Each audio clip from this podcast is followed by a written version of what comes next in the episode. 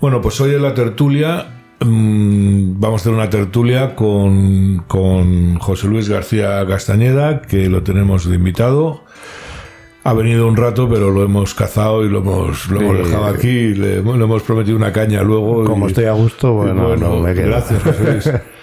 Tenemos a, a, a María Eugenia eh, Martín Caro, no me acordaba del apellido, María Eugenia Perdona, que es la, nuestra nueva adquisición. que hay? Buenos días. Buenos días, ¿qué tal? Gracias. Y bueno, pues nuestro colaborador habitual, Pedro Pedrosa. ¿Qué tal? Ya, ¿Cómo estás? Y entonces... ya he eh, metido la cuchara antes. en- el, ah, bueno, no pasa nada. Eh, Este programa, eh, aquí puede hablar todo el mundo, hablo hasta yo. Entonces, bueno, hoy queremos traer un tema que no queremos dejar pasar, que es el tema de la seguridad ciudadana. Eh, Es algo que hay que insistir, insistir, insistir, porque España se está volviendo en un sitio, está volviendo un sitio muy peligroso. El otro día, bueno, ya ha habido eh, las policías de la asociación Una Policía para el Siglo XXI. El otro día en Valencia, a un, creo que es comisario o inspector jefe, no recuerdo ahora, le han destituido por decir lo que hay. Nada más que por decir lo que hay. Que es que nuestras calles se están convirtiendo en sitios eh, muy inseguros, pero muy inseguros. Y además, eh, yo pienso que no es casual. Yo pienso que realmente eh, esa inmigración de patera y menas y yo creo que es un poco lo que hizo Fidel cuando abrió las, las cárceles de Cuba y los marielitos, ¿no? Nos están mandando eh, gente que a ellos eh, no les crean problemas. Eh, al revés, no les crean problemas cuando se van, quiero decir, que les, les hacen un favor por el hecho de irse, pero sin embargo nos lo traen aquí. Estos niños de la gente de Podemos que viven en urbanizaciones privadas eh, rodeada de guardias civiles, ¿no? Sin embargo, cualquiera que de los que vivimos en un barrio sabemos perfectamente eh, cómo está el patio, ¿no? María Eugenia, tú vives en, en Móstoles, ¿verdad? Sí, efectivamente. ¿Y cómo está el patio allí en Móstoles? Pues la cosa está complicada en Móstoles, porque estos seres de luz que llaman ahora a estos chicos que tienen otras nacionalidades, que han llegado aquí de forma irregular, se hacen con las calles, amedrantan a los vecinos, sobre todo a los que son más bien de sus mismas edades, que suelen ser chavales pues normales, los amedrantan, les atracan, a las chicas las manosean y al final pues siembran el terror. Estos, los de 13, 14 años, incluso menores, pero es que cuando ya superamos esas edades, que ya estamos hablando de chavales que están rozando la mayoría de edad, eh, las agresiones son, son mayores. Pero al final ni tenemos policía suficiente para poder atender las llamadas, eh, hay veces que muchas personas no quieren ni tampoco poner en conocimiento estas situaciones, prefieren callar porque les amenazan con represalia si van y lo cuentan. Entonces una sensación de inseguridad que, bueno, pues a ciertas horas de la noche en ciertos barrios de Móstoles, que no en todos, es mejor ir acompañado. Eh, eh, hemos perdido confianza en salir a la calle y eh, ya no puedes llevar un reloj caro, No, no, para no nada. puedes llevar un, un, eh, un colgante de oro, una medallita o lo que hemos llevado toda la vida, un crucifijo o lo que sea, porque te arriesgas a un tirón o a una agresión.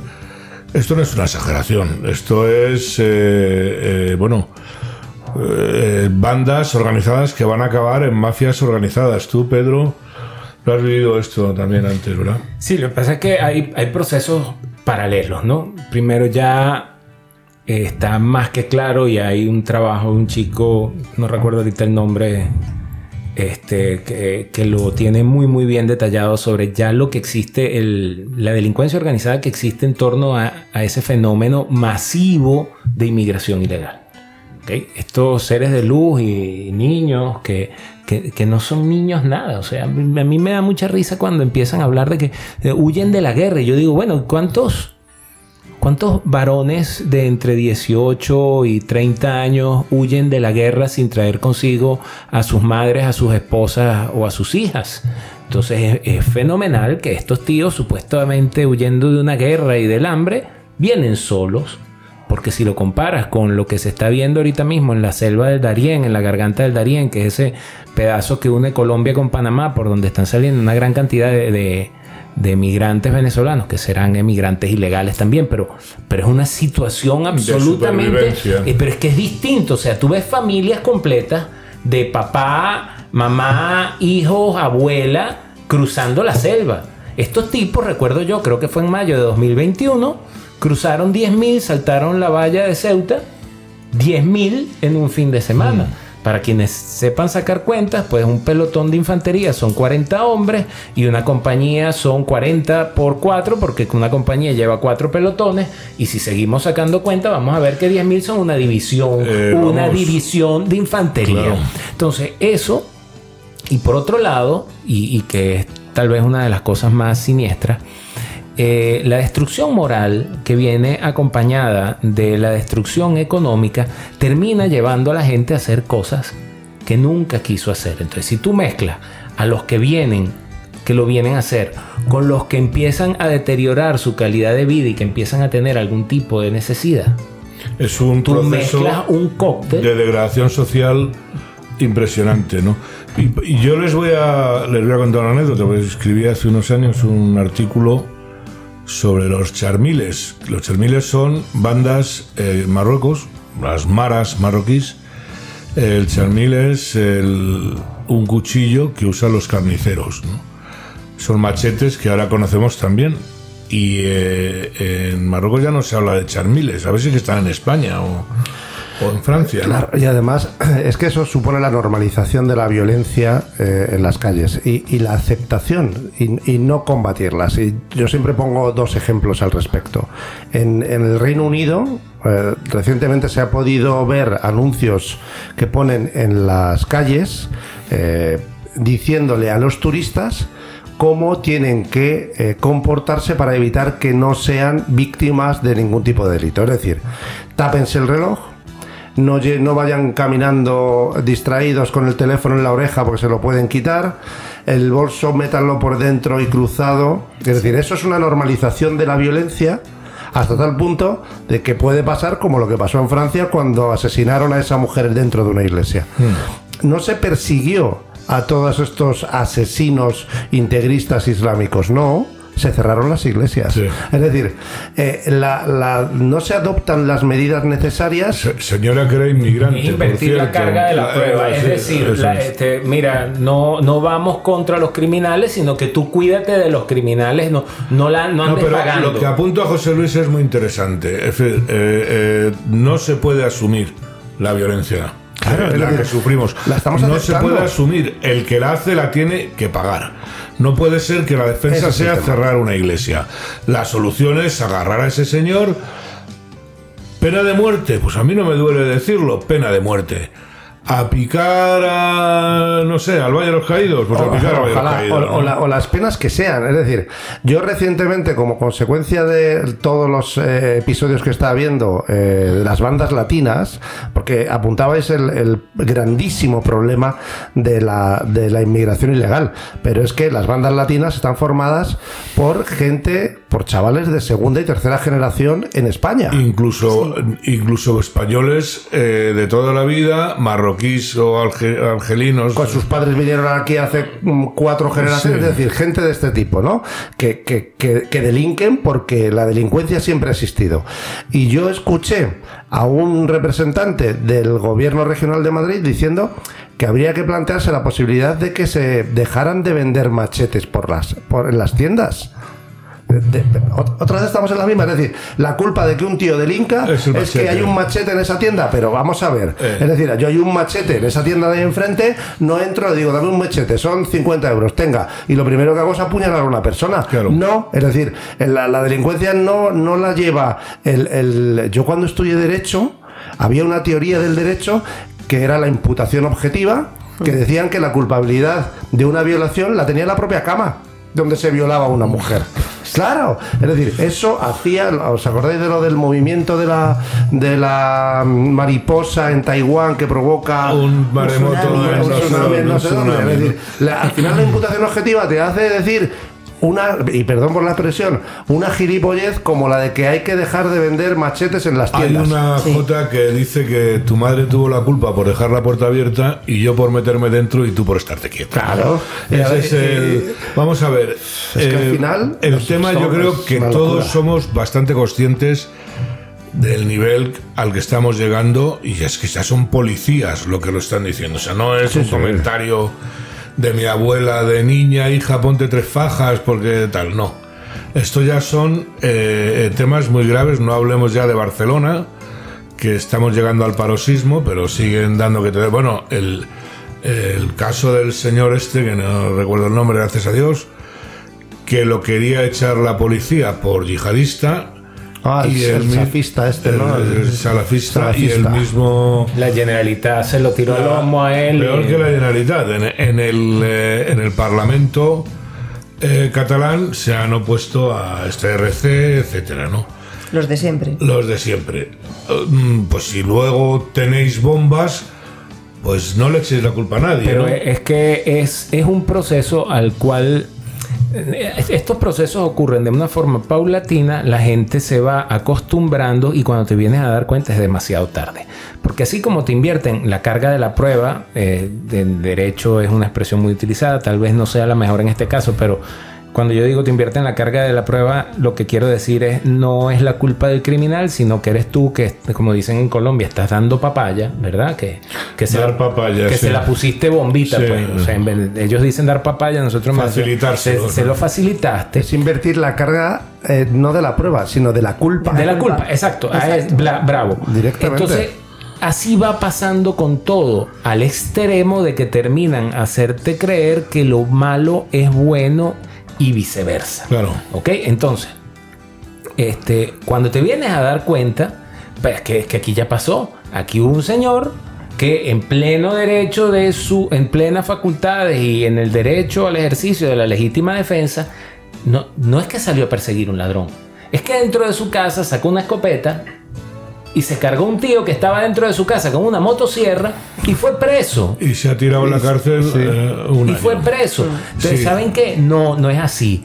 Los Estados Unidos de Norteamérica, que es una nación repleta de vicios, pero tienen un- una cuestión que es muy buena, que es que un individuo puede andar armado. Y a un hombre malo armado lo detiene un hombre bueno armado. Los primeros y más buenos deberían ser la policía. Pero ¿qué pasa cuando la policía no está?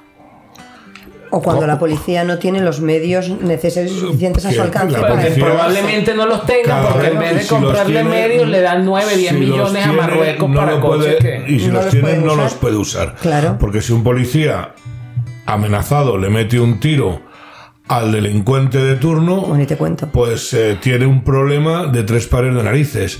Entonces, eh, lógicamente, pues el policía, ¿qué hace? Bueno, pues me voy y ya vendré luego. Porque es que yo es lo que haría, ¿no? Es que no tiene vuelta. Lo que Enrique, lo que no puede ser en un país como este, democrático, que lo entendemos así, es que Bueno. cuando los niños, bueno, que lo Eh, entendemos bueno. así, que no, que no estamos en ello, Claro. vamos camino de otra cosa, como hemos Sobre- comentado sobre antes. el papel. Sobre el papel, pero lo que no puede ser es que ganen los malos. O sea, entre el enfrentamiento de un policía y un delincuente, el que tiene que ganar siempre es el policía, que Pero siempre sí, ha sido el bueno. vamos a ver, pero es que claro, le gobierna elementos. Ya, Gobierna claro, Sánchez. gobierna Tony, ¿no? Tony Claro, Sánchez.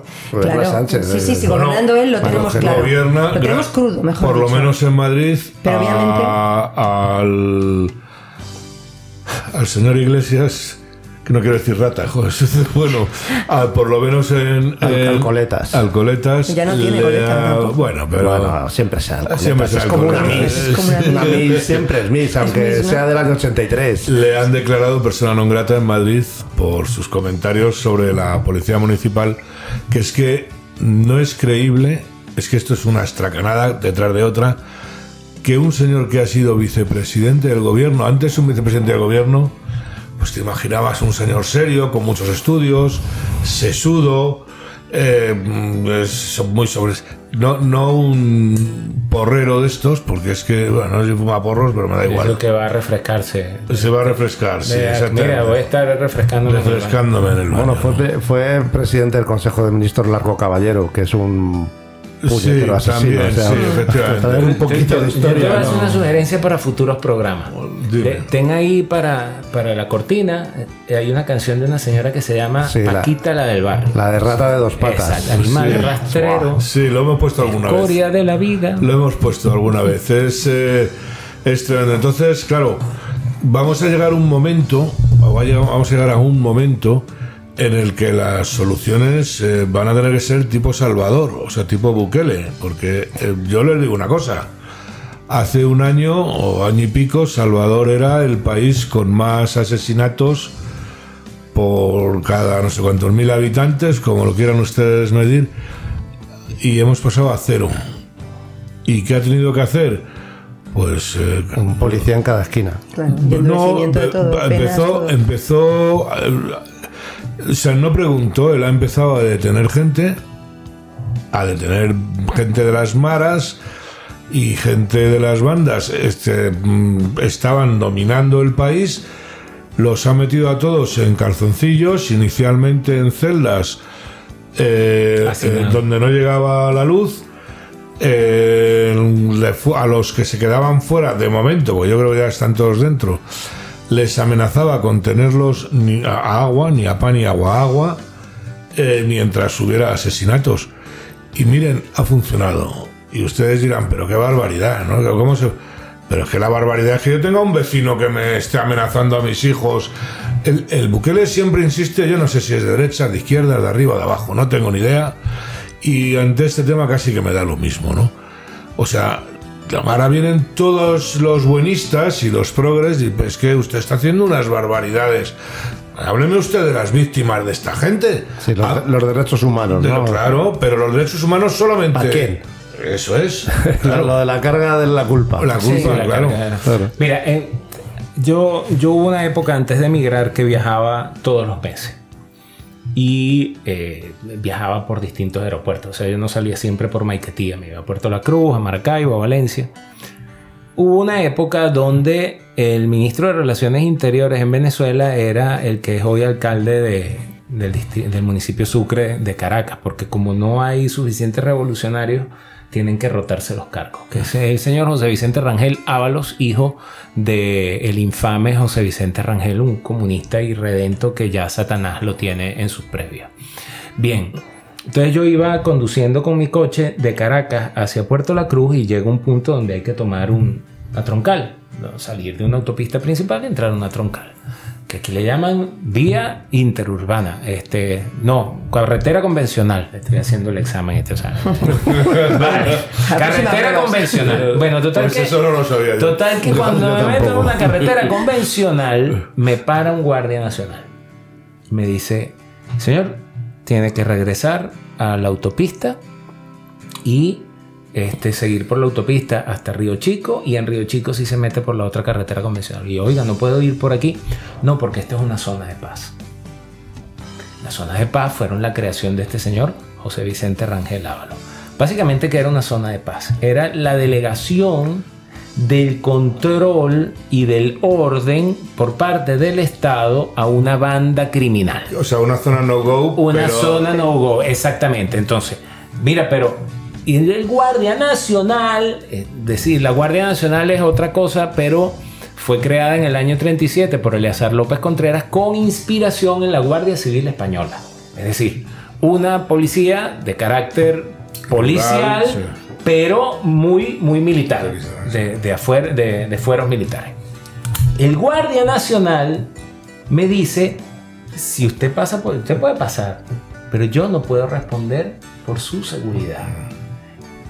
Es decir, la autoridad es como que la Guardia Ci- dejación, de- sí. esa- es como que la Guardia Civil, usted vaya a agarrar la carreterita que hay de, de ahí, de, de- de la cañada a Brunete y le diga, oiga, aquí hay unos tíos que se han tomado esto eh, y, y quienes controlan esto y yo no puedo hacer nada.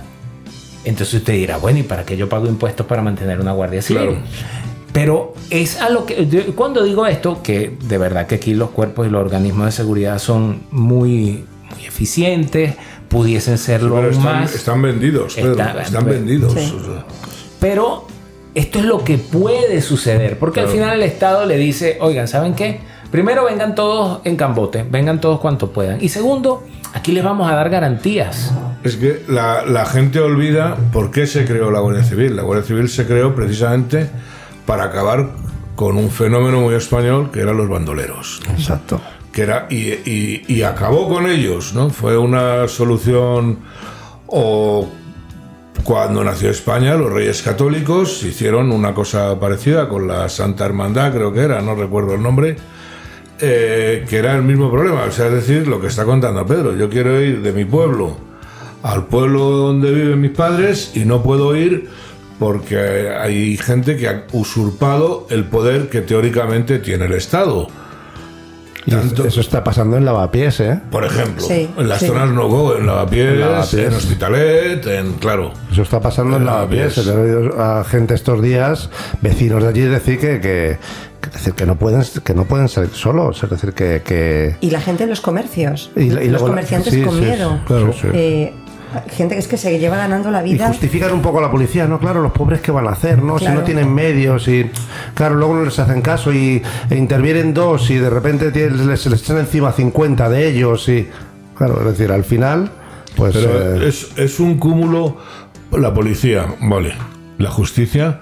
Ahora, ahora creo que ha salido una norma, José Luis o, o vosotros que sois abogados, Eugenia, que si una persona comete no sé cuántos delitos pequeños, eh, se queda dentro. ¿sabes? Pero vamos, eh, Sí. porque es que yo comprendo también la desesperación de un policía que agarra a un tío 15 veces, tío, tía, tie o, o tío, que lo agarra 15, 20 veces, entra y sale, entra y sale. Entonces, dice, bueno, ¿para qué concho me voy a coger yo al tío, me lo voy a llevar a una comisaría? Te cuento una anécdota. Sí. Mira, yo hace unos años vivía en Barcelona y trabajaba en los juzgados de Barcelona, concretamente en un penal. Era mi destino allí. Y era curiosísimo porque tenías los días de guardia en la ciudad, en la ciudad de la justicia, y las guardias, cada juzgado de, de lo penal y de instrucción están un día de guardia. Y hay guardias de 24 horas. Bueno, pues era curioso, estando en instrucción concretamente, que los delincuentes y las delincuentes ¿Eh? eh, ¿Qué has dicho? los y las delincuentes. Ellos Nada, y ellas, delincuentes nada. en general. Eso es, delincuentes. Sí, me estoy masculino me estoy, masculino me estoy volviendo, me estoy volviendo quizá un poco podemita. No, no, No, no, no creo, no no creo. creo. Bueno, en fin, Sí, que los había muchas general, mujeres, sí. de hecho, es que había casi más mujeres que hombres, porque eran los típicos delitos estos del tirón, de robarte la cartera, metro, por la zona del tal, paralelo, sí. por la zona franca, por toda aquella zona. Allí, eh, bueno, pues era diario, ¿no? Pues llegaba un momento que es que te los conocías, ya con nombres, apellidos. Hombre, otra vez aquí, fulanita. Claro, ¿qué hacían? Delinquían. Entraban por una puerta, llegaban a la guardia. De la guardia salían con una multa. ¿Qué hacían? Volvían a delinquir para pagar la multa. Y así era un ciclo. O sea, llegabas a ver en, durante el tiempo que yo estuve allí, me- todos, no todos los días, pero casi dos días por semana, todas las semanas, durante dos años, las personas eran las mismas que venían y no había forma humana de que esas personas acabasen verdaderamente cumpliendo una condena. Yo, yo quiero... Eran me- delitos de poco, ¿eh? eran hurtos, robos pequeños, Bueno, cositas de poco que al de- final se acababan saliendo. Delitos de poco. eh, En aquel momento había- eran faltas, ¿eh? luego Da igual, pero si a, eso, si a eso le Pero es lo sumamos, mismo. si a eso le sumamos que ahora los que delinquen en estas bandas latinas, por ejemplo, o los menas, son menores de edad Claro. y por lo tanto no pueden aplicarse el código penal Claro, son- como a un adulto. Serían inimputables, ¿no? Este Entonces, inimputables. las bandas utilizan a menores, A menores. Claro. para que delinquir. cometan. Menores que a lo mejor miden un 80 porque tienen Sí, sí, 16 vamos. años, claro. es O, menor, o porque ha dicho y que es son menor. armarios, además. Claro, ¿no? es que yo, Que- yo con 18 años era grandecito, ¿eh? Yo, yo quiero, yo quiero meter Sí, algo antes que se me olvide, insistiendo en este fenómeno que es un proceso sistemático, deliberado, profeso, de invertir Ese- la carga. esa era- la y esa iba a ser mi pregunta, Pedro. Realmente es un proceso. No es casual. No, no es casual. No es casual y tiene sus cómplices. Yo- Y un yo- fin, yo Pedro, tengo- un fin. Pero antes de que se me olvide ese proceso. Oye, es que aquí hay unos individuos que delinquen, que se llaman ocupas y que tienen derechos. O sea, ¿cómo es posible unos tipos que agarran y se meten en la casa de otro y tienen derechos? Entonces, claro, ¿qué pasa? Esto yo digo que hay tres niveles ¿no? de, de acción, o sea, no, no de acción, sino que en estos procesos hay tres niveles. Los políticos, que están en su mundo, desconectados de todo, todos los políticos, absolutamente todos. Después hay un nivel de mediación entre los políticos y los ciudadanos que son los medios de comunicación. ¿Ok? Y por eso es que todo es importante comunicar, comunicar. No importa lo que se diga, sino ahorita en lo que se ha enfocado la consultoría política moderna y en lo que está, es en, en cómo lo dices. Entonces, estos delincuentes tienen sus cómplices en el nivel de lo político y tienen a estos cómplices también en el nivel comunicacional que son los que te van condicionando. Cuando yo hablo del proceso, es que es un proceso de condicionamiento. Cuando nosotros nos sentamos aquí a decir todas las atrocidades que, comete el gobierno de Pedro Sánchez, pues les estamos siendo funcionales. ¿Por qué? Porque cumpliendo el deber de decirlo, también estamos sometiendo por otro lado a la audiencia a ir paulatinamente acostumbrándose. Pero Por eso ellos insisten, y con esto termino, en que todos sus planes son de recuperación, no sé qué broma, tal, y resiliencia. La resiliencia que se la metan por... Resiliencia. Porque la resiliencia es acostumbrarte a llevar 10 latigazos un día para que el otro día te den 15 y te acostumbres, para que el otro día te den 20 vamos y a te el- acostumbres. yo el problema, esto tiene, estamos hablando de la policía, estamos hablando de los jueces, estamos hablando de la inmigración, estamos, ilegal pues, y, y, eh, provocada, hay que seguir a Rubén Sánchez, eh, hay que seguirlo, yo se lo recomiendo sí, a sí. todos. Ese Rubén Sánchez. Porque. Rubén Sánchez Rubén, porque es fundamental. Pu- Pulido, Rubén Pulido es el que el Es chico que hace El que estaba en prensa en, en Andalucía. Sí, es pulido. sí, eh, de hecho yo tengo el canal de Sí, es Instagram Rubén, de pues él. su cuenta es Rubén Pulido TW o algo así, me Pues parece. perdóname, Rubén, eh, te sigo, pero mm, estoy mayor. Que no. Entonces, eh, eh, realmente el trabajo que está haciendo este hombre no se paga. O sea, además a ver si un día se deja lo podemos invitar. Que aunque él vive en Sevilla, pero que, que aunque entre por, por, eh, por la pantallita, a mí me gustaría tenerlo cerca. Pero bueno, eh, porque es que además lo sigue, ¿no?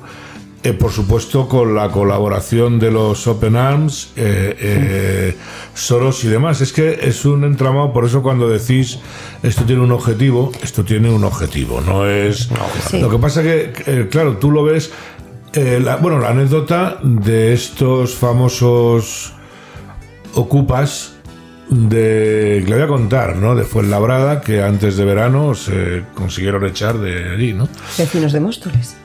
Vecinos de Móstoles, por cierto. Eh, estos eh, señores los trajo, creo que fue el ACNUR, eh, los trajo de Siria, prometiéndoles, bueno, en este caso el oro y el moro, porque en Siria había una guerra, pero estos señores estaban en su casa tranquilamente, tenían un hijo minusválido, o tienen, y les prometieron el poder traerlos aquí.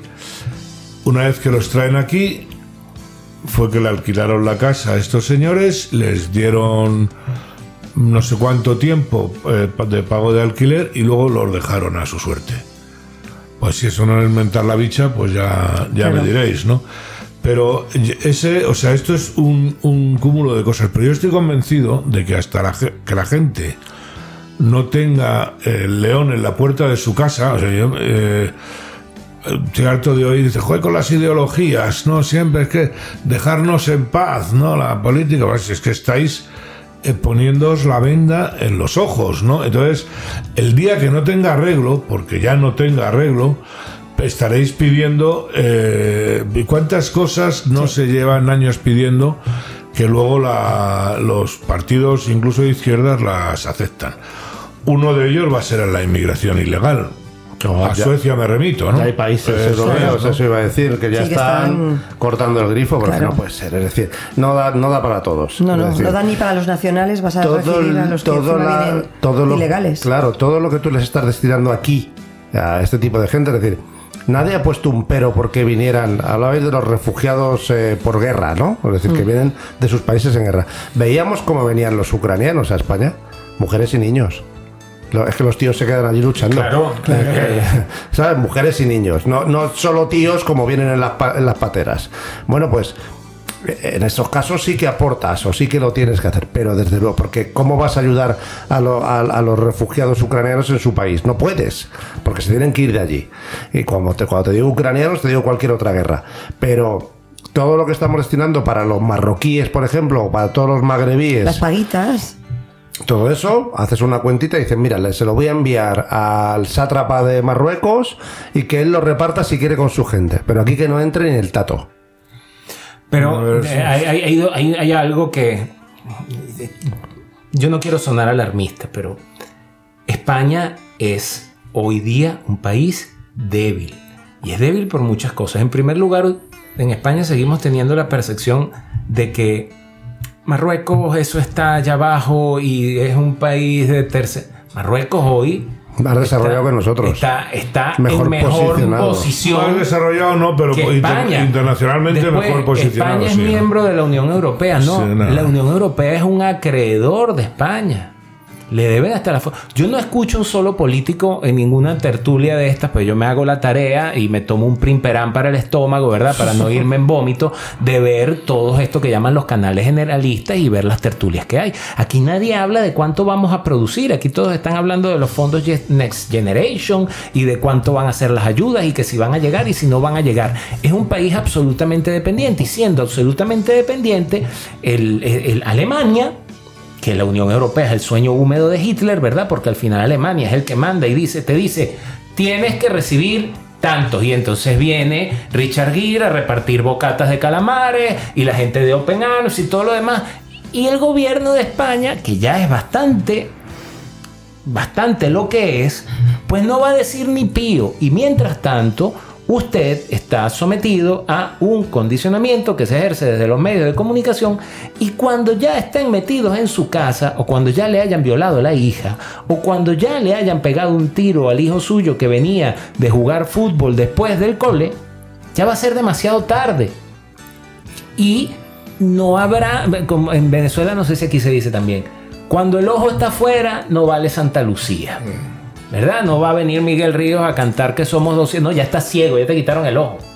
Entonces, esto está pasando, hay una cantidad de condiciones que hacen de España un país vulnerable y la reacción no tiene que ser de los políticos, tiene que ser de que los ciudadanos le exijan a los políticos.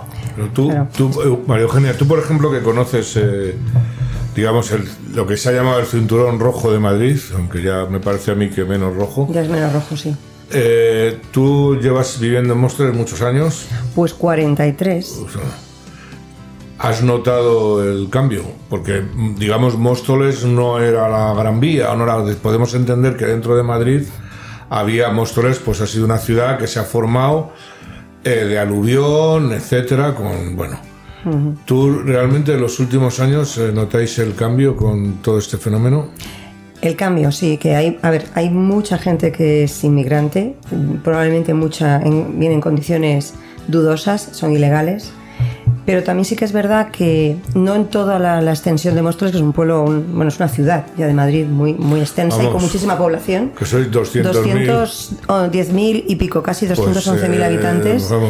Eh, sí que es cierto que no todas las zonas son igual de, de peligrosas o igual de conflictivas, hay zonas concretas se intenta, se intenta que, bueno, pues que la policía llegue a todas partes, pero sí que hemos notado un tiempo a esta parte que hay un mayor número de personas de otras nacionalidades eh, que, están transformando el, aspecto de los mostoleños. Ya los mostoleños no eran como éramos antes, o sea, ahora ya los mostoleños son pues eh, gente eh, de origen pues marroquí, son gente eh, también del este de Europa, mucha gente del este de Europa y luego pues hay mucha gente de, América Latina, de, Hispanoamérica. Pero luego ese es, ese es otro tema que, que, no quiero dejar sin tocar.